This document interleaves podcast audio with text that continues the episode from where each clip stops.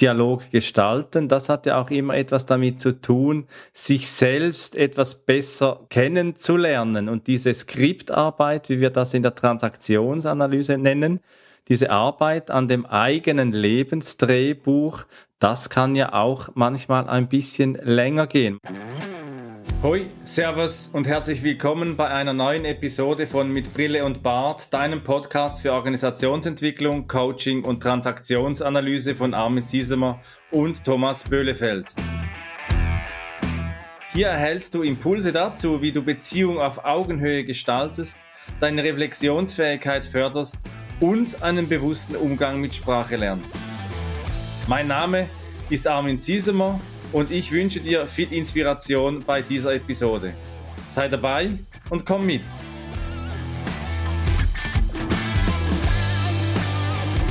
Hallo Thomas, willkommen zur dritten Folge von Mit Brille und Bart. Bist du gut im neuen Jahr angekommen? Ja, das bin ich. Obwohl das natürlich wieder atemberaubend ist, wenn man sich so umguckt und feststellt, okay, das ist jetzt schon die dritte Folge in diesem Jahr. Und irgendwie ist gefühlt das alte Jahr noch nicht so richtig zu Ende und wir sind schon wieder so weit. Fühlt sich gut an. Ich bin tatsächlich gut gestartet. Hallo Armin.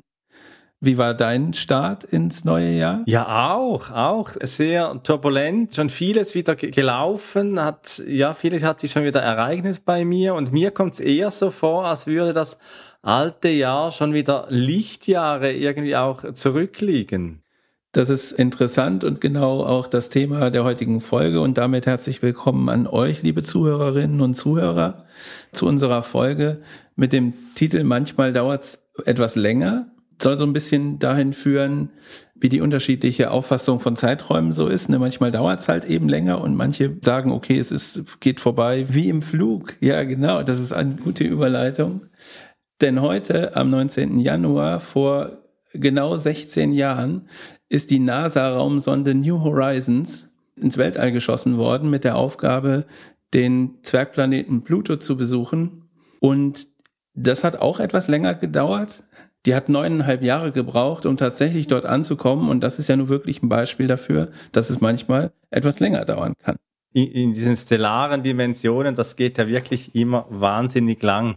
Aber was mich so fasziniert, ist dieser Titel, dieser New Horizons. Und wir, wir haben ja bewusst nichts zum Thema Neujahrsvorsätze gemacht oder irgendwie solche Dinge, sondern wir wenden uns lieber den neuen Horizonten zu in diesem neuen Jahr. Gerade du, wenn du den Podcast von uns schon eine Weile verfolgst, dann merkst du auch, dass wir ja auch immer darauf pochen, diese Entwicklungsmöglichkeiten zu finden in Organisationen, Organisationen neu zu gestalten oder eben da und dort auch mal Impulse geben für Coachings äh, oder dann eben auch für die eigene persönliche Entwicklung. Und der Zwergplanet Pluto, naja, muss man den jetzt wirklich bereisen oder nicht?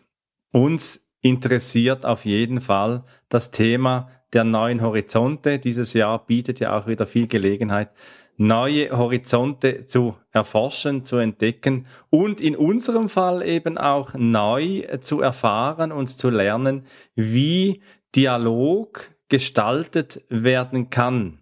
Und Dialog gestalten, das hat ja auch immer etwas damit zu tun, sich selbst etwas besser kennenzulernen. Und diese Skriptarbeit, wie wir das in der Transaktionsanalyse nennen, diese Arbeit an dem eigenen Lebensdrehbuch, das kann ja auch manchmal ein bisschen länger gehen. Ich nutze äh, immer wieder mal so das Bild, dass wir ja in früher Kindheit so unsere großen Autobahnen im Hirn Spuren mit äh, Vorspuren mit unseren Prägungen und mit unseren frühkindlichen Entscheidungen.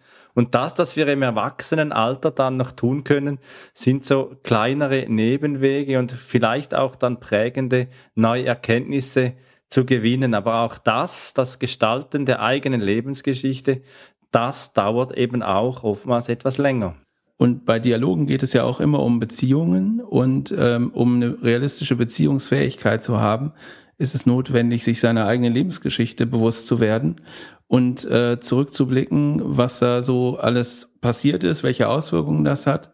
Und das ist, äh, hat grundsätzlich Auswirkungen darauf, wie wir in Beziehungen gehen und wie wir vielleicht auch Bindungen aufbauen.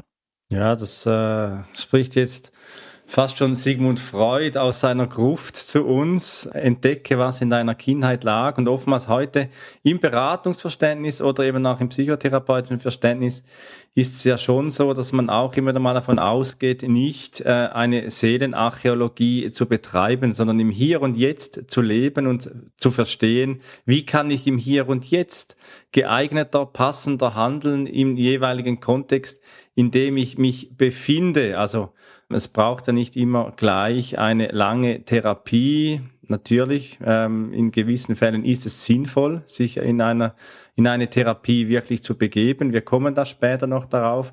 Aber üblicherweise reicht es ja mal zu schauen, was ist gerade hier und jetzt und woran erinnere ich mich vielleicht noch, wenn ich aus dem Hier und Jetzt schaue und nicht wirklich in meine Kindheit zurückgehe. Man nennt das dann in der Fachsprache die Regressionsarbeit, da zurückzugehen, sondern aus dem Hier und Jetzt einfach mal auf deine Kindheit zu schauen und zu schauen, ja, woran erinnere ich mich noch? Was sind gute Erinnerungen und was sind vielleicht nicht so gute Erinnerungen an meine Kindheit?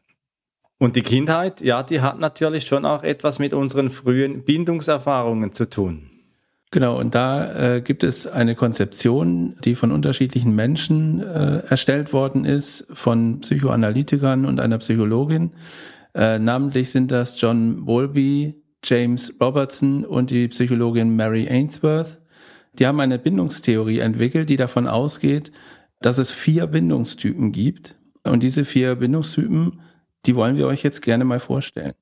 Ja, das ist ja das Entwicklungsziel der Transaktionsanalyse ist ja so die Autonomie. Und das deckt sich sehr gut mit den äh, Forschungsarbeiten von diesen drei Menschen, weil sie sagen, der autonome Bindungsstil, der ist charakterisiert durch ein Selbstvertrauen, ein gesundes Selbstvertrauen, eine Frustrationstoleranz, also eine gute Fähigkeit, auch mit Frustrationen umzugehen. Resilienz sagt man ja heute auch oftmals.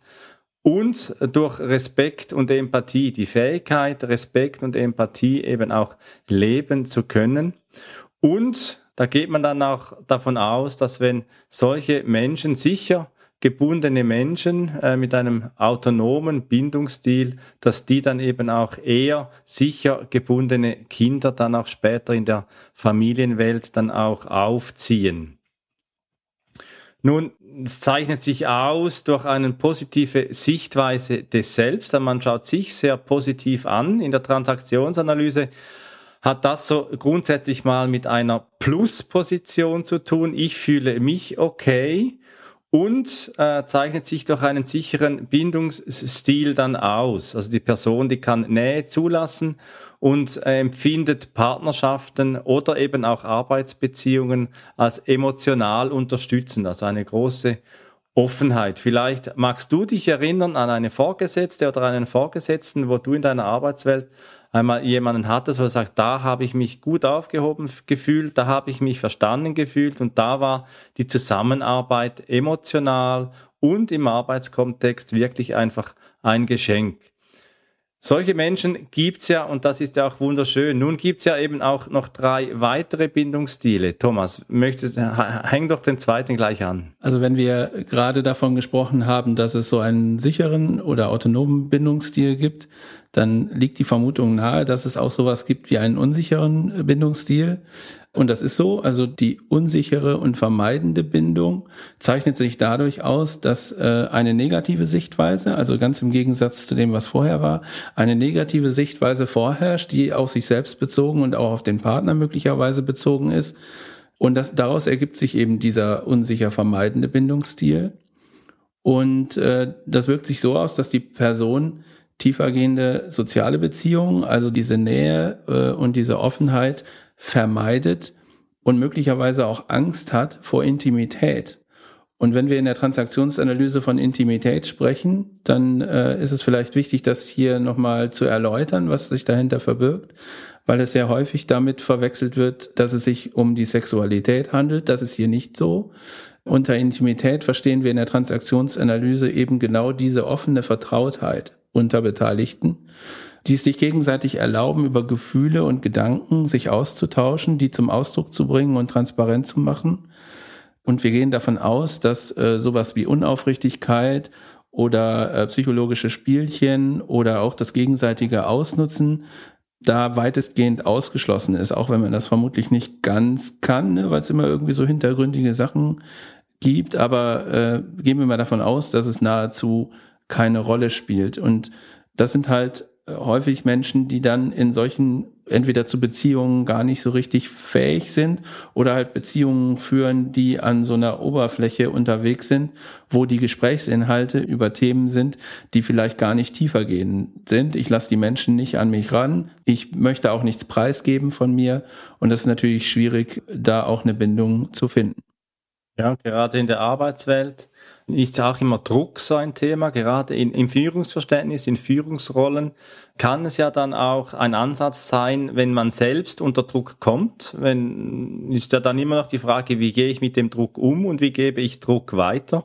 Und Intimität bedeutet eben auch im transaktionsanalytischen Sinn, dass eben kein Druck entsteht. Und das ist ja oftmals gerade aus einer frühen Bindungserfahrung heraus, vielleicht sehr ungewohnt, wenn plötzlich einmal Druck wegfällt und wenn man Schutz erfährt von, von einer vorgesetzten Person, äh, von einer Führungsperson oder wenn man äh, sich äh, ermuntert fühlt, seine eigenen Potenziale weiter auszuschöpfen oder eben ja, wenn einfach so das Gefühl wegfällt, es, es geht einfach, ich kann einfach mich entfalten, das wird dann oftmals auch als unsicher erlebt. Üblicherweise der ähm, unsichere Typ, der wird dann in der Transaktionsanalyse gerne mit dem Minus-Typus, also ich fühle mich nicht okay, dann auch verbunden. Thomas, du hast jetzt den unsicher vermeidende Bindung erzählt, die wirklich versucht, Bindung zu vermeiden. Und dann gibt's dann eben noch das unsicher ambivalente Bindungsverhalten. Und dort, auch da wird die Minusposition gerne besetzt, also eine negative Sichtweise von sich selbst und eine positive Sichtweise des Partners. Also das ist so die Grundhaltung in der Transaktionsanalyse. Ich fühle mich nicht okay und dafür sind die alle anderen okay. So, es gibt so eine Unsicherheit in diesem ambivalenten Bildungsstil. Das äußert sich so da, darin, dass äh, die Person ängstlich ist, äh, was im Hinblick auf die Beständigkeit der Beziehung so geschieht. Es ist immer so das Gefühl, ja, bleibt äh, eine Vorgesetzte oder ein Vorgesetzter im, in der Beziehung oder nicht oder äh, Menschen, die schnell einmal das, das Gefühl haben, sie würden ihre Arbeitsstelle verlieren zum Beispiel oder eben äh, dann auf die andere Seite dann eine sehr hohe Abhängigkeit gegenüber einem Partner, einer Partnerin oder eben auch einer Organisation dann zeigen, das Gefühl haben, ja, ich, ich muss da bleiben, weil es gibt sicher keine andere Stelle. Also sehr unsicher, ambivalent, hin und her geworfen. Und das kannst du vielleicht auch am einen oder anderen Art nachvollziehen. Es ist ja sowieso so, dass wir alle von allen Bildungsstilen in äh, Färbungen etwas in uns tragen und vielleicht da und dort zu einer Dominanz dann auch Nein und sagen, das ist so meine, meine beliebte Grundposition, sagen wir dann in der transaktionsanalytischen Sprache. Also was so unsicher ambivalente Bindung betrifft, bildet sich bei mir jetzt gerade das Bild von einem Menschen, der vielleicht auch äh, mit Zweifeln dann äh, besetzt ist, ähm, bin ich hier überhaupt richtig? Ne? Also was äh, kann ich hier noch äh, erzeugen, wenn ich, wenn ich nicht okay bin? Hm, jetzt haben wir äh, drei Bindungsstile gehört, wo so eine gewisse Orientierung zu mir selbst und zu dem Partner oder zu meinem Umfeld ist. Plus Plus haben wir als Grundposition gehabt. Minus Minus haben wir in der Grundposition gehabt und Minus Plus. Die Orientierung gibt es halt im, im vierten Bindungsstil eben nicht. Es handelt sich da um die desorganisierte oder äh, desorientierte Bindungsstil, um den Bindungsstil. Das heißt, da sind irgendwelche Menschen, die jetzt in Bezug auf ihre Kindheit so ein bisschen äh, desorientiert sind. Also es gibt vielleicht auch jetzt nicht so viele äh, Erinnerungen, die man da zurückrufen kann. Und ähm, wenn die halt von ihrer Kindheit erzählen, dann kommt das immer in so Stückchen oder es erfolgen halt irgendwelche emotionalen ähm, Reaktionen, mit denen man nicht so unbedingt gerechnet hat. Und so eine Bindungsart betrifft häufig Menschen mit, mit so leichten Persönlichkeitsstörungen. Und das wirkt sich eben auch auf das Berufsleben aus. Wenn jetzt beispielsweise irgendeine Führungsrolle sagt, naja, wenn Sie Zeit haben, dann erledigen Sie bitte noch das und das. Und das möglicherweise auch aus einem erwachsenen Ich-Zustand heraus, also tatsächlich auf Augenhöhe, gar nicht irgendwie mit Vorwurf oder so, dann kommt das bei den Menschen möglicherweise so an, dass sie darüber überlegen und sagen, oh, bin ich zu langsam? Das war doch jetzt echt wieder ein Vorwurf und er rügt mich, weil ich irgendwas vergessen habe in der Vergangenheit oder wie auch immer.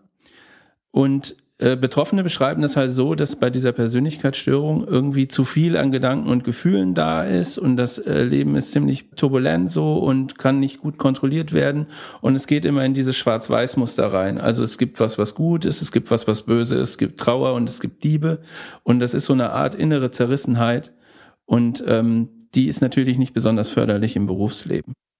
Ja, wir haben bei unserer Recherche äh, über dieses Thema einen Artikel gefunden aus der Gießener Allgemeinen. Da kannst du in den Show Notes, wir haben ihn dir dort äh, hineingetan, mehr darüber erfahren, welche Auswirkungen dieser Bindungsstil haben kann.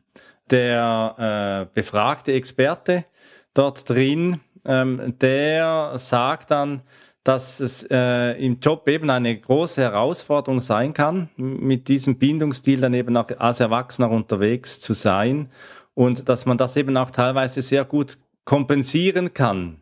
Man kann sehr erfolgreich sein, je nachdem, in welchem Umfeld, dass man sich bewegt, aber eben auch äh, in schwierigen zwischenmenschlichen Situationen, gerade auch in dieser Zeit, in der Konflikte in Organisationen tendenziell wieder zunehmen, wo die Beziehungsarbeit gerade auch mit Homeoffice, mit Remote mehr zunimmt und die, die Entfremdung von Organisationen auch zunimmt, können dann eben auch das kann dann auch zu Entgleisungen führen im zwischenmenschlichen Zusammensein und das kann dann sehr herausfordernd sein.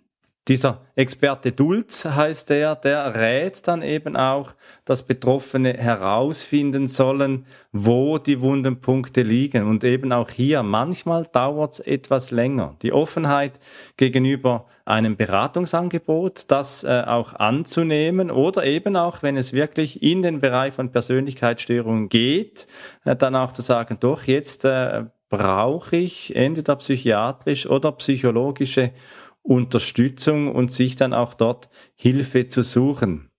Ich denke, gerade heute ist dann der, auch der Leidensdruck unter Umständen auch wieder ziemlich hoch, dass diese Empfehlung von Dulz eben genau auch dahin führt, zu sagen, doch, es dauert etwas länger, aber jetzt bin ich an einem Punkt in meinem Leben angelangt, wo ich merke, meine Stimmung, die kippt immer wieder mal. Ich werde vielleicht, ich, ich schwanke zwischen Wut und, und, und Trauer hin und her, sehr starke emotionale Empfindungen.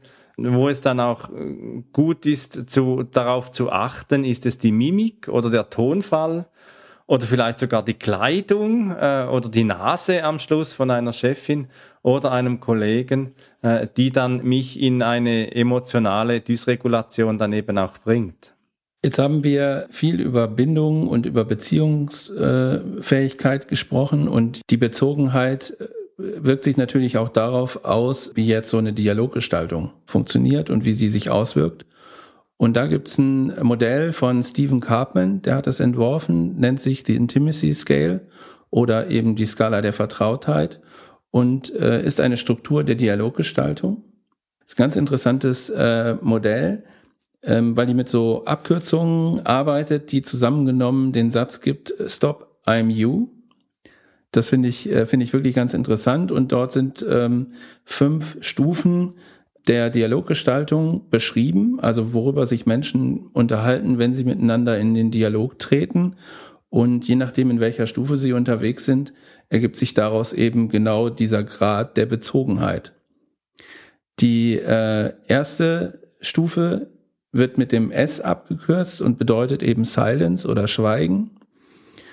Das heißt, die, die Menschen sitzen nebeneinander, sind gar nicht so richtig in Beziehung, sondern schweigen sich gegenseitig an. Im Berufsleben sitzen sie vielleicht nebeneinander und arbeiten so still vor sich hin und es kann das Gefühl dabei entstehen, irgendwie isoliert zu sein oder einsam zu sein. Bei mir kommt der Gedanke häufig auch, dass es ja nicht unbedingt negativ sein muss, sondern Stille und äh, Zurückgezogenheit kann ja auch konzentrationsfördernd sein und durchaus eine positive Beziehung, wenn man so will, darstellen, dass man sagt, okay, lass uns mal hier nebeneinander sitzen und uns einfach in Ruhe lassen.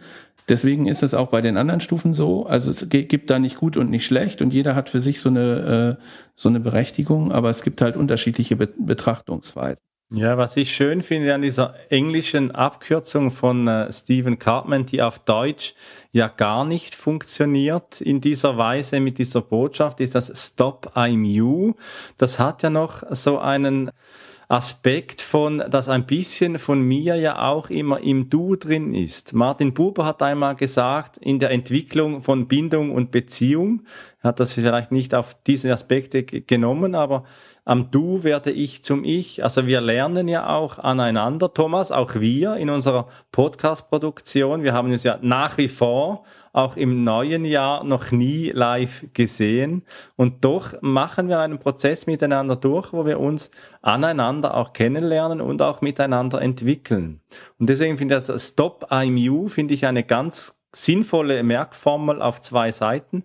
Und das zweite, das TOP nach dem S, das du jetzt gesagt hast, das TOP meint Things, Objects und Places, also Dinge, Themen und Orte.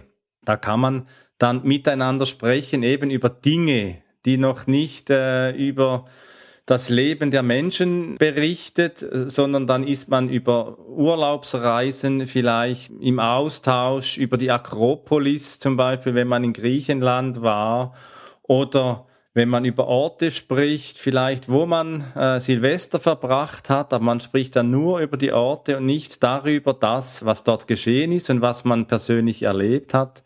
Äh, und ebenso ein bisschen unverfänglichere äh, Themen. Es geht nicht um eigene Probleme oder Schwierigkeiten, also nicht über das, was dann kommt, die Persons und die Interests und eben äh, auch nicht das, was die weiteren tieferen Ebene der Anbezogenheit dann eben auch ausdrückt. Äh, gut, dass du es nochmal in unseren Kontext gebracht hast, weil ich das natürlich auch äh, super finde und äh, genau diese Dialoggestaltungsstufen auch äh, so bei uns äh, feststellen kann, wenn man mal so zurückblickt. Also angeschwiegen haben wir uns zwar nie, äh, aber am Anfang redet man halt so ein bisschen über den Podcast und ähm, in der dritten Stufe, die ich jetzt äh, erläutern muss, geht es ja dann um People äh, und Ideas, P und I, also Menschen und Ideen. Und dann geht's halt ein bisschen weiter in die Tiefe. Also wir reden über unser Umfeld, welche Menschen äh, sind in unserem persönlichen Umfeld unterwegs, Familie und so weiter. Wir reden vielleicht auch über Ereignisse äh, und über Klatsch und Tratsch und sowas. Also wir, wir gehen über das rein podcastbezogene Sprechen hinaus. Und so ist das halt auch bei äh, Beziehungen so, dass man in dieser Stufe der Dialoggestaltung ist, dass man halt über solche Themen auch spricht aus meiner Sicht haben wir beide aber auf jeden Fall die nächste Stufe auch schon erreicht. Wie siehst du das? Ja, also an dieser Stelle das M und das M und das Y, das Me und das You, das Ich und das Du, das ist wirklich, wenn wir jetzt so von, von Isolation, von äh, Schweigen, das sich anschweigen, das Isolation, das isolierte Verhalten, das bietet sich ja bei einem Podcast ja auch schlecht an, sich anzuschweigen, ist ja auch äh, rollenfremd. Ja, und dann eben über die Freundschaft zu kommen, wie ähm, Cartman das nennt, in dann eine Weltbezogenheit, ist das das MY, also das Me and You, doch schon äh, ein Ausdruck von einer tiefen Fähigkeit, im Dialog miteinander unterwegs zu sein. Denn da geht's darum, und da bin ich dir, Thomas, auch immer wieder dankbar, wenn wir uns austauschen im Off, über uns und andere Personen mit Hoffnungen, Träumen, mit guten und schlechten Zeiten, dass wir uns ja auch zuwenden im Gespräch, dass wir dann auch präsent sind und uns eben auch gegenseitig entdecken. Und gerade in Organisationen, da merke ich, ist oftmals so bei diesem TOP, bei Dingen, Themen, Orte, ist so die Grenze dann, vielleicht gelingt es noch über irgendwelche Menschen und Ideen, sei es politisch oder irgendwo so Klatsch und Tratsch noch zu machen, aber ein ein wirkliches Eintauchen in das Ich möchte dich kennenlernen und du gibst dich mir auch zu erkennen, das finde ich schon eine sehr gut entwickelte Dialoggestaltung, weil da bin ich jetzt konzeptionell gesprochen äh, bei Cartman auch daran interessiert, dein wahres Ich eben auch kennenzulernen. Bleibt noch die letzte Stufe, das U. Das steht für Us oder wir und ähm, repräsentiert im Prinzip den äh, Zustand der größten Bezogenheit in diesem Modell, nämlich ein hoffnungsvolles Wir. Also es gibt äh, gemeinsame Themen, es gibt gemeinsame Interessen, vielleicht auch gemeinsame Pläne für die Zukunft. Gegenseitiges Vertrauen und Loyalität ist da. Im privaten Umfeld kann das da äh, in, in, mit stärkeren Gefühlen auch verbunden sein. Also sowas wie Liebe könnte entstehen. Äh, Im beruflichen Umfeld ist es vielleicht eher sowas wie Team Spirit. Also wir äh, erleben uns als Gemeinschaft. Und es sind nicht äh, ich und du, sondern es sind genau wir. Und das bildet halt ein gutes Fundament für Gespräche und dass eben auch gemeinsame Pläne gemacht werden und, und so der Zusammenhalt im, im Unternehmen, in dem Team oder auch im privaten Umfeld einfach stärker ist. Wir kennen das, wenn wir jetzt oft mit der gleichen Gruppe von Bekannten beispielsweise oder von Freunden unterwegs sind. Ähm, das haben wir sicher alle schon mal irgendwie erlebt dann geht es nicht um die, um die Sichtweise oder um die Bedürfnisse des Einzelnen, sondern das äh, ergibt sich dann als, als Gemeinschaftserlebnis in, in der Gruppe und wir nehmen uns als wir wahr. Und dann ist es eben vielleicht auch gar nicht schwierig, wenn mal in der Gruppe auch einfach mal über eine längere Zeit nicht gesprochen wird. Ja, das ist das erfüllte gemeinsame Schweigen. Und das finde ich, ist äh, eine große Herausforderung. Das kennt man ja eigentlich hauptsächlich aus dem spirituellen oder religiösen äh, Umfeld. Äh, in einer Schweigeminute beispielsweise, auch wenn jemand verstorben ist, dass eine hohe Fähigkeit braucht, eben gemeinsames Schweigen auszuhalten. Ich hatte im letzten Jahr die Freude, gemeinsam mit Karin Vedra, und mir in dem, in dem Gefäß Story Coaches, vorgedacht statt nachgedacht, äh, in einer äh, Gruppenarbeit für den Bundesverband Mittelständische Unternehmen in Bayern so einen kleinen Schweigemoment online mit 70 Menschen dann durchzuführen in einer kleinen Reflexionsübung. Und ich meine, das sind wirklich große Momente des gemeinsamen Zusammenseins, wenn es gelingt, gemeinsam zu schweigen, weil die Stille, die meine ich, hat immer wieder auch mal eine große Kraft, die sie in Organisationen oder in Beziehungen eben auch darstellt. Thomas, ich glaube, wir sind am Ende dieser Folge und kommen doch langsam wieder ins Schweigen. Wir kommen jetzt langsam ins Schweigen. Ich möchte noch mal kurz zusammenfassen, was du, liebe Zuhörerin, lieber Zuhörer, aus der heutigen Folge mitnehmen kannst. Zum Schluss hast du über die Struktur der Dialoggestaltung ein Modell kennengelernt, das wir erläutert haben. Wenn Menschen im Dialog sind, sind sie auch in irgendeiner Beziehung zueinander. Sie haben also eine Verbindung. Du hast in der Folge heute vier Bindungstypen kennengelernt in unterschiedlicher Ausprägung mit unterschiedlicher Grundhaltung der Beteiligten äh, zueinander. Und wir haben natürlich auch darüber gesprochen, dass neue Beziehungen eine echte Bereicherung für jedes Leben sind und eben auch neue Horizonte eröffnet. Und ähm, dass man sich in Beziehungen halt manchmal auch Zeit lassen muss, weil manchmal dauert es eben etwas länger. Ja, und dann schauen wir noch zurück auf äh, die NASA-Raumsonde New Horizons. Und ich äh, freue mich darauf, jetzt seit diesem Podcast diese Flugbahn von New Horizons weiter zu verfolgen und auch selbst vielleicht mit dir. Schreib uns doch Kommentare, welche neuen Horizonte, dass du dieses Jahr vor dir siehst. Da sind wir froh, um einen Austausch mit dir zu kommen und vielleicht auch gemeinsam neue Horizonte zu entdecken. Komm also mit, mit uns und verbinde Perspektiven. Wenn dir diese Episode von Mit Brille und Bart gefallen hat, dann zeig uns das mit deinem Like und abonniere gleich den Kanal, damit du keine Folge verpasst. Alle Links zur Folge findest du in den Show Notes. Da findest du auch unsere Kontaktdaten, wenn du uns etwas mitteilen möchtest. Wir sind verfügbar in Deutschland, Österreich, der Schweiz und natürlich remote, wenn du Orientierung und Begleitung für deine Veränderungsprozesse suchst. Teile diesen Podcast mit Menschen, die davon profitieren können und lass eine Rezension bei Apple Podcast da. Ich bin Armin und wünsche dir bis zur nächsten Episode eine gute Zeit. Komm mit und verbinde Perspektiven.